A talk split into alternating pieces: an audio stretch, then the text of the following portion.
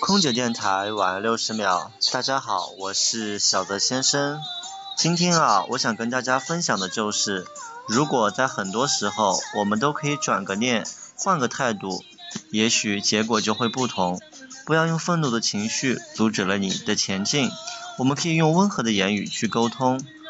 当你可以传递快乐的能量，你就会拥有这种善的互动。当你有了这种善的互动，你就会发现，当你付出，你就更喜欢你自己，于是你就会拥有长在心底的善良，以及这种快乐的能量，进而拥有长在骨子里的坚强。希望在将来，我们都可以一起用温和的力量去改变，不要用愤怒的力量来遗憾。在每一次每一次的挫折之后，绽放出属于自己的花朵。我是小泽先生，我在巴厘岛，祝您晚安。